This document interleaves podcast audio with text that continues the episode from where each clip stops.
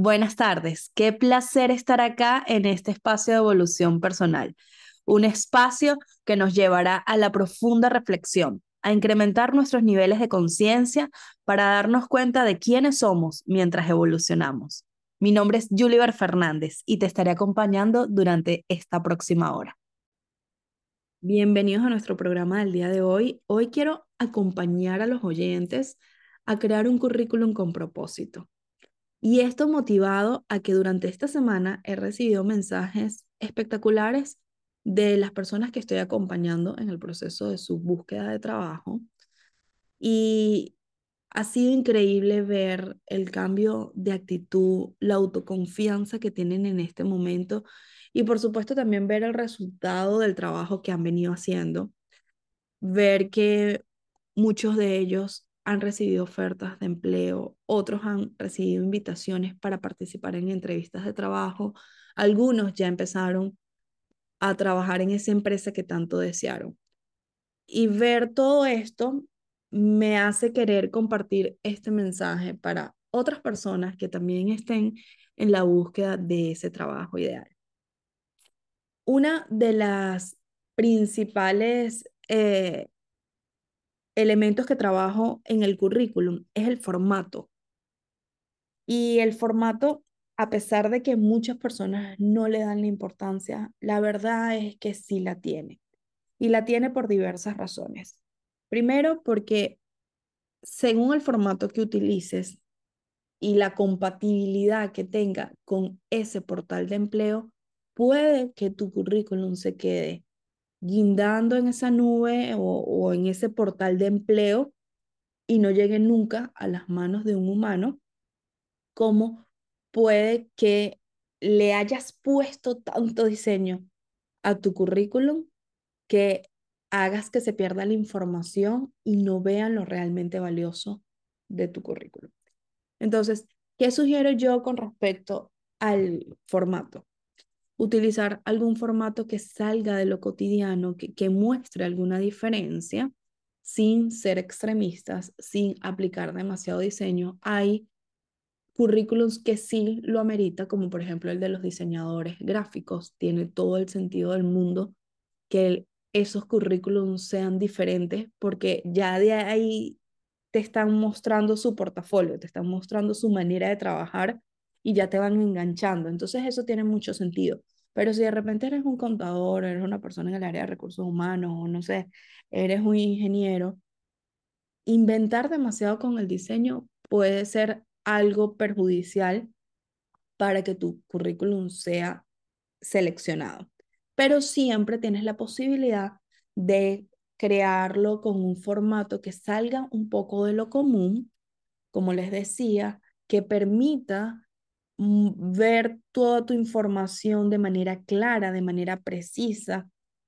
Y cuando les digo que el diseño salga un poco de lo común, es porque un reclutador puede recibir en promedio hasta 60 postulaciones en un día para un puesto de trabajo, según como hayan hecho el job posting, según la, la búsqueda que, que estén haciendo pero esto puede ser un promedio. Me ha pasado que en un solo día, y es más, es que ni siquiera transcurren las 24 horas, hago el job posting y en menos de 8 horas tengo 70 currículums de diferentes personas postulándose. Entonces, ¿qué pasa? Aquí hay un trabajo humano importante.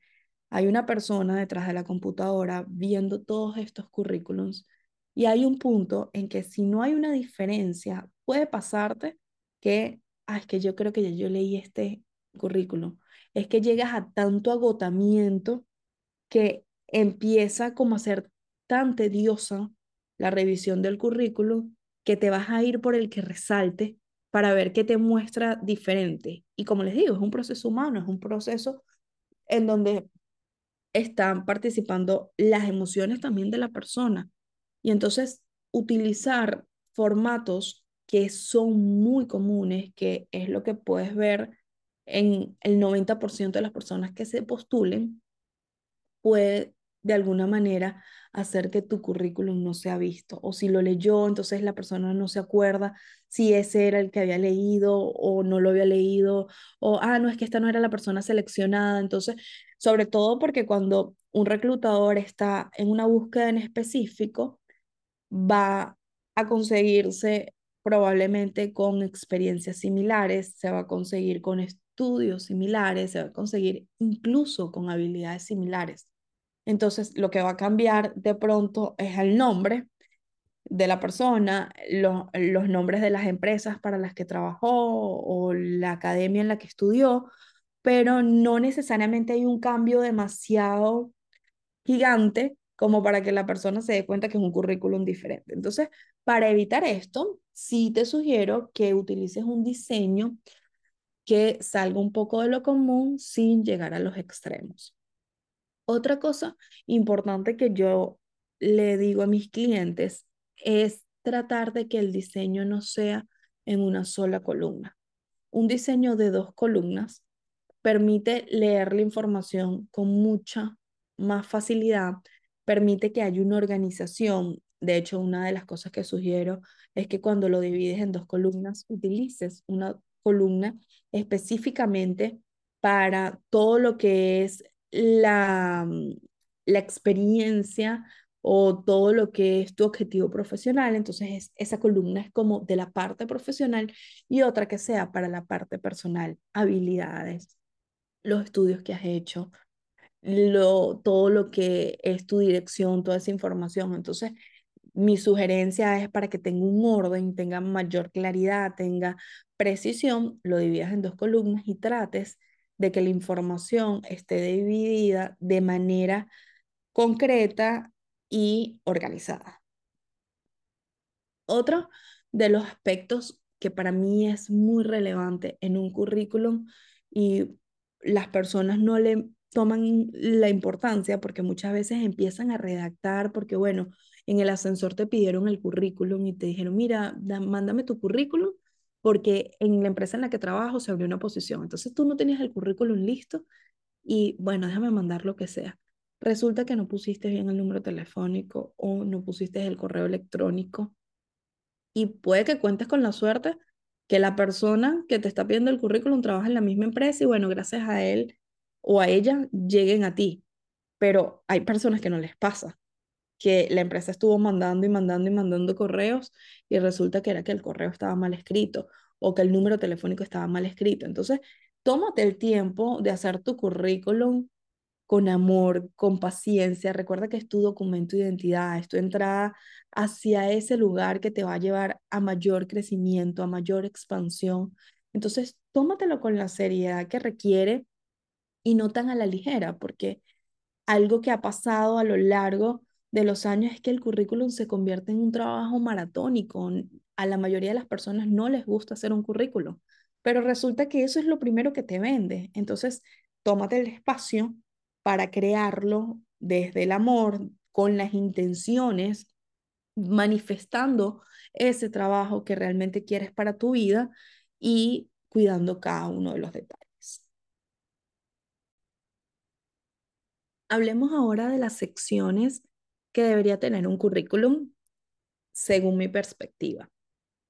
Sí les quiero decir que es importante antes de empezar a poner la información, bien sea de la experiencia, del objetivo, de todas estas secciones que le voy a mencionar, que ustedes se hayan conocido. Por eso es que el proceso y las asesorías que yo tengo con mis clientes no van directamente al currículum, no van directamente a la preparación para la entrevista de trabajo. Previo a eso hay un trabajo bastante personal que permite que la persona pueda conocerse, que reconozca cuáles son sus valores, cuál es su propósito, qué es lo que le mueve en este momento, dónde están sus pasiones, cuáles son sus verdaderas habilidades, cuáles son los talentos innatos que tiene esta persona. Y en función a eso, empezamos a crear el currículum. Pero si tú en este momento estás pagándole a una empresa para que te haga un currículum, ese currículum no necesariamente es una muestra de lo que eres. Para eso, primero, las personas, según lo que yo considero, deberían hacer su propio currículum. Porque ¿quién más que tú conoces quién eres y lo que has hecho? No deberías estar pagándole a una empresa para que te construyan un currículum. Y si lo estás construyendo, no es hacerlo por hacerlo. No es poner, bueno, hace dos años trabajé en esta empresa y ya, sino darle intención a ese currículum. Entonces, para poderle poner esa intención, tú tienes que reconocer qué es lo que realmente quieres en tu vida profesional, qué es lo que estás buscando, cómo sería la empresa ideal para ti, cómo debería ser el ambiente laboral, cómo te gustaría que se desenvolviera tu equipo de trabajo contigo, cuáles son las actividades que te encantan hacer y cuáles son las que menos te gustan. Cuando tienes conocimiento de esto, se te va a hacer mucho más sencilla la creación del currículum y no vas a tener que pagarle un tercero para que te cree el currículum.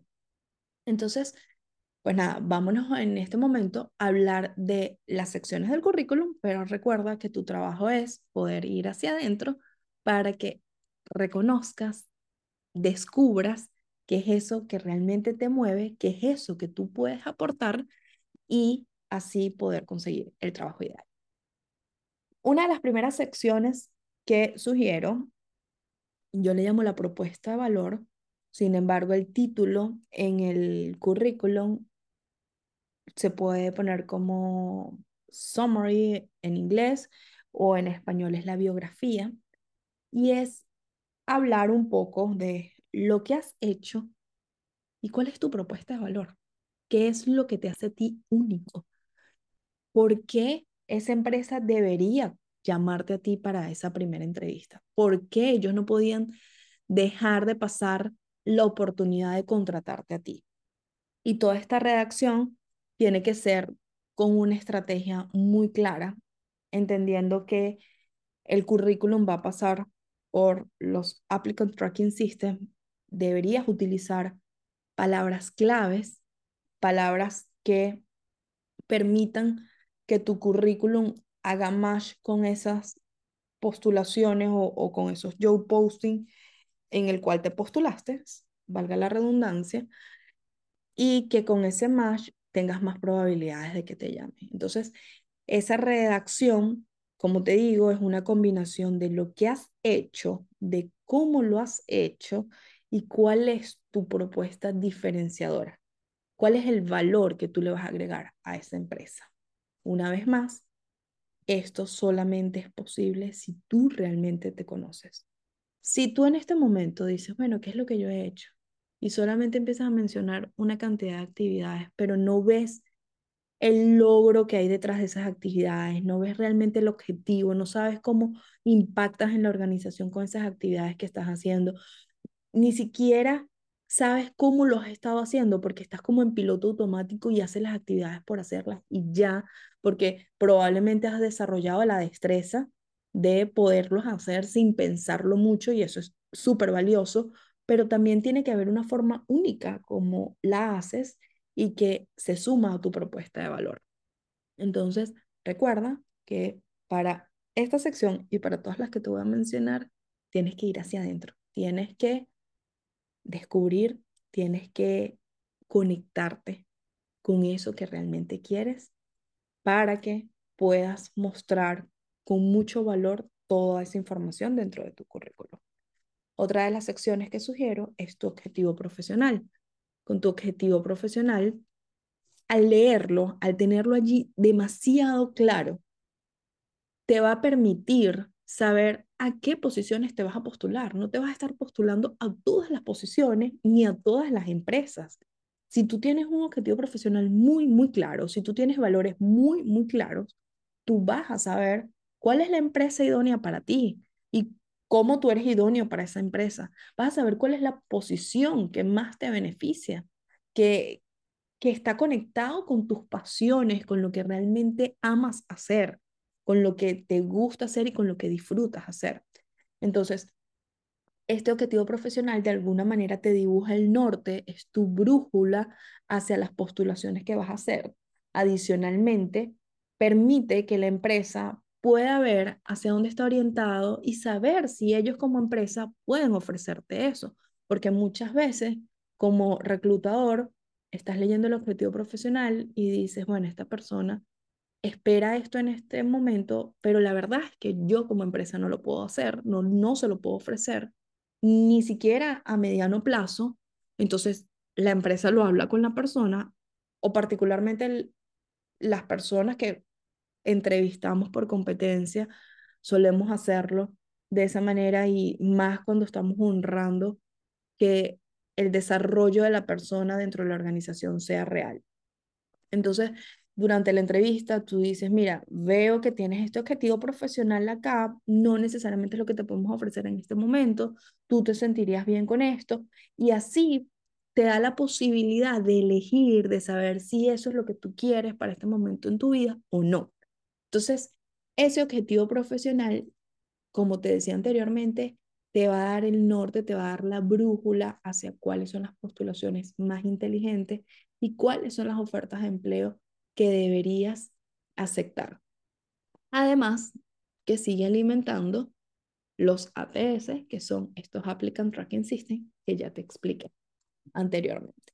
Y te lo puedo recordar en este momento, es el, algoritmo que utilizan los portales de empleo para reconocer palabras claves y que hagas match con el job posting. La otra sección, por supuesto, la experiencia que tengas y no te mortifiques si en este momento no tienes experiencia, porque también existen posibilidades allí y también hay muchas oportunidades para personas sin experiencias. Lo que pasa es que a veces la creencia limitante es mucho mayor y esa es la que realmente nos está impidiendo conseguir el trabajo, pero no es el hecho de que no tengas la experiencia, es la creencia que tienes con respecto a tu experiencia. Pero si tienes experiencia profesional, es importante que coloques tu última experiencia o si es tu trabajo actual, porque muchas veces estás en ese trabajo mientras te estás postulando, importantísimo que coloques las fechas y las fechas no vas a poner del 2021 al 2022, por ejemplo, si estuviste durante ese periodo en un trabajo, vas a poner el mes en el que empezaste y en el mes en el que terminaste, porque del 2021 al 2022 puede haber sido que entraste en diciembre y te fuiste en enero 2022. Entonces eso no tiene como mucho sentido y no le da información relevante al reclutador. Entonces, sé bastante sincero, pon las fechas, cómo se deben poner y luego en otro programa te estaré hablando de cómo pudieses atender estas situaciones en donde tuviste cambios de empleo muy rápido, donde tu estadía en esos trabajos fue muy corta. Luego te puedo ayudar un poco en todo lo que es el tema de las entrevistas de trabajo, pero en este programa nos vamos a enfocar en el currículum.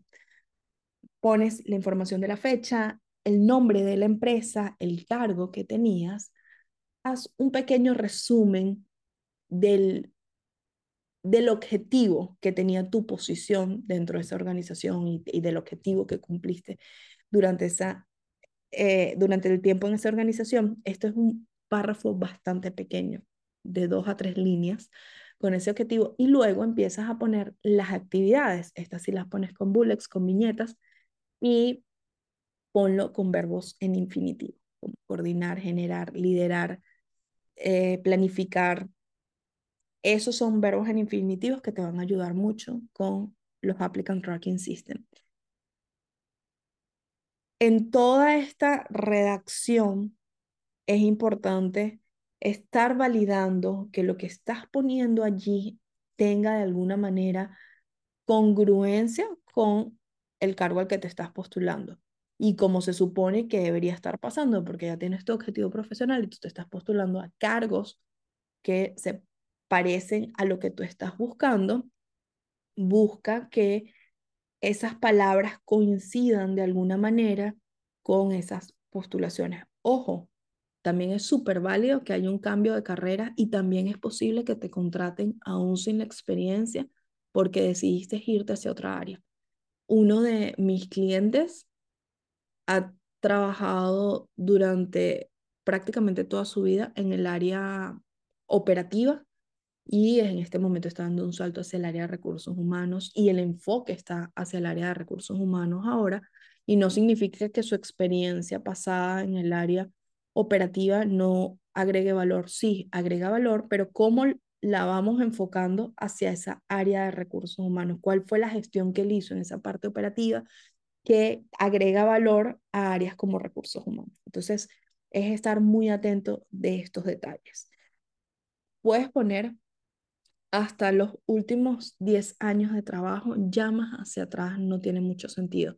Y no tiene mucho sentido porque, a menos que, no sé, hayas tenido solo dos trabajos, has sido una persona que has durado muchísimo en una organización y no sé, tienes 20 años en esta y tuviste 10 años en otra, entonces, bueno, pones esos dos trabajos. Pero si no han sido mucho, mucha la estadía en tus trabajos, no te vayas 10 años hacia atrás. Porque, ¿qué pasa con esto? Primero, vas a ocupar mucho espacio en el currículum y en el formato. También es importante mencionar la cantidad de hojas. Un currículum de 6, 7 hojas es algo que no tiene mucho sentido. La sugerencia es dos hojas como máximo desde mi perspectiva. Entonces, cuidar ese espacio para poner la información más relevante. Si te vas 10 años hacia atrás, muchas cosas ya no se estaban trabajando como se trabajan ahora. Muchas cosas han cambiado no solamente en, en tecnología, sino en estudios más recientes, en cambios de información. Entonces, utiliza ese espacio para que pongas la información más relevante y más actualizada posible. Me he conseguido con currículums de hasta 15 hojas y, la, y ponen trabajo, personas que ya tienen, no sé, 40 años trabajando y ponen hasta la primera pasantía que hicieron. Entonces, de verdad que eso no agrega mucho valor para el currículum. Para la entrevista puede agregarlo porque puedes hablar de alguna experiencia que tuviste en tu pasantía y cómo en ese momento descubriste que era lo que te gustaba, lo que te apasionaba, empiezas a hablar desde eso y agregará mucho valor para tu entrevista, pero para el currículum no necesariamente lo va a agregar. Una de las secciones que más me encanta leer después de la asesoría que tengo con mis clientes es cuando ya agregan las fortalezas. Hay personas que agregan habilidades y destrezas que es diferente a las fortalezas. Yo me oriento más hacia las fortalezas y mis asesorías están orientadas hacia eso, a que puedan descubrir las fortalezas. Y es hermoso verlos redactar su fortaleza porque el cambio es abismal. Al principio llegan con la redacción típica que me la encuentro en el 90% de los currículums que reviso. Soy proactivo, multitasking, orientado al logro y trabajo en equipo. Y la verdad es que eres mucho más que eso, eres mucho más que una persona proactiva, eres mucho más que una persona orientada al logro. ¿Y cómo lo puedes expresar? Pues primero tienes que conocer cómo haces las cosas, qué es lo que disfrutas hacer, en dónde se te pasa el tiempo y tú no te das cuenta de lo fluido que se te hace. Cuando reconoces eso, puedes generar párrafos que hablen de esas fortalezas, pero párrafos que muestren la evidencia de cómo has puesto esas fortalezas al servicio en tus trabajos anteriores, en tus experiencias anteriores, y mencionas de alguna manera la fortaleza pero no poniendo el bullet y ya. Vas explicándolo. Aparte de eso, también te da un puente para defenderlo a la hora de las entrevistas. Otra cosa que me pasa cuando estoy revisando los currículums es que me encuentro con que la persona pone estas cuatro fortalezas que les mencioné en este momento, proactivo, multitasking, orientado al logro y trabajo en equipo, y cuando se lo preguntas en la entrevista, ninguna de estas te las menciona y se quedan pensando cuáles son sus fortalezas. Quiere decir que esas que pusieron allí muchas veces las sacaron de Google, pensaron que esa es la mejor redacción y la pusieron allí, y no se dieron la oportunidad de realmente conocerse. Entonces, esta es tu oportunidad para conocerte, para enamorarte de todo lo que tienes, para expresar el valor que agregas en una organización y que puedes agregar en un proyecto específico y desde esa oportunidad te vas a llenar de mucha suficiencia, te vas a dar cuenta que eres capaz de lograr el trabajo que quieras y vas a conectar con eso. Entonces, a la hora de la entrevista lo vas a defender con mucha claridad, porque no estás inventando nada, no estás diciendo nada que no es. Algo que ocurre en las entrevistas por competencias es que se busca la congruencia. Si tú me dices que eres proactivo de alguna manera, voy a buscar que me demuestres cómo eres proactivo y te voy a hacer preguntas de tu vida personal, de tu vida profesional, en donde haya una demostración tangible de que eres una persona proactiva. Pero si lo inventaste, no van a llegar esos ejemplos a ti y te vas a poner nervioso. En cambio, si es algo real, si es algo verdadero, todos tenemos fortalezas, todas las fortalezas son maravillosas, todas agregan valor y todas pueden ser complementarias. Si lo haces desde ese espacio, va a surgir una entrevista maravillosa, fluida, genuina y alineada a quién eres. Entonces, tómate el tiempo de descubrir estas fortalezas. Hay un test maravilloso que yo me lo hice ya hace más de 10 años eh, para, en una empresa en la que trabajaba y este test lo hace la empresa Gallup y permite que conozcas tus 34 fortalezas, pero te dice que el enfoque debería estar en las primeras 10 y que te olvides de las últimas fortalezas. Entonces, poderte enfocar en esas 10 fortalezas, el ver el resultado y darte cuenta que, ok, esto siempre fue una fortaleza y yo lo veía como algo muy normal en mí y la verdad es que era una fortaleza, cómo lo potencio, cómo lo, cómo lo expando y cómo lo saco de la sombra te agrega también demasiado valor a tu vida en general, porque no es solamente para la búsqueda de trabajo, sino para ese amor propio, para tus diferentes relaciones, no solamente profesionales, para poder conectar con otras personas desde un espacio de seguridad, de confianza, de certeza. Entonces, bueno, este es un test que recomiendo ampliamente. Igual sé que existen muchos otros, están las fortalezas vías también, pero lo más importante es que empieces haciendo el trabajo de introspección, vayas reconociendo qué es lo que habita en ti como fortaleza y luego te puedes apalancar en estos tests que te van a dar muchísima información. Otro de los elementos valiosos a agregar dentro de tu currículum son los idiomas. Si manejas más de un idioma más allá de tu idioma nativo, entonces, agrega los idiomas, pero por favor no lo agregues con gráficos. Muchas personas ponen dentro de los currículums el nivel de inglés y ponen como una barra. Y esa barra no expresa realmente en qué nivel estás. Y si tu, tu currículum entra dentro de los algoritmos de los portales de empleo, una barra no es legible para el ATS. Entonces, coloca el, nivel que realmente es, si es un nivel profesional, si es un nivel fluido, cuál es el verdadero nivel de, de ese idioma y sé sincero. Sé sincero porque si pones que tienes un inglés súper fluido, es probable que haya una entrevista en inglés. O es probable que te contraten, te hicieron la entrevista en español, pero cuando llegas empiezan a hablar en inglés y tú te quedas de alguna manera estancado porque no tienes el nivel que dijiste que tenías. Entonces, agrega los idiomas que agregan valor. Agrega también los estudios. Si eres una persona que tiene muchos estudios universitarios o incluso tienes un estudio universitario nada más completado y adicionalmente, no sé, tienes un máster, tienes un doctorado, lo, lo que tengas, no hace falta agregar el bachillerato. Incluso con un solo estudio, una licenciatura, no hace falta que agregues el bachillerato. El bachillerato es más necesario cuando no hay mucha experiencia y de repente estás cursando la carrera universitaria o no has hecho una carrera universitaria ni la estás cursando. Entonces, bueno, allí agrega el bachillerato, si no, la verdad es que no es indispensable para el currículum. Otra de las cosas que también pueden agregar mucho valor son certificaciones, cursos que hayas hecho. Todo esto trata de hacerlo, como te decía al principio, de manera organizada, que estén los estudios, en los estudios, al igual que como la experiencia, el más reciente es el que vas a poner de primero y hacia el final del currículum van a quedar los que tienen más tiempo. Y con los cursos aplica de la misma manera.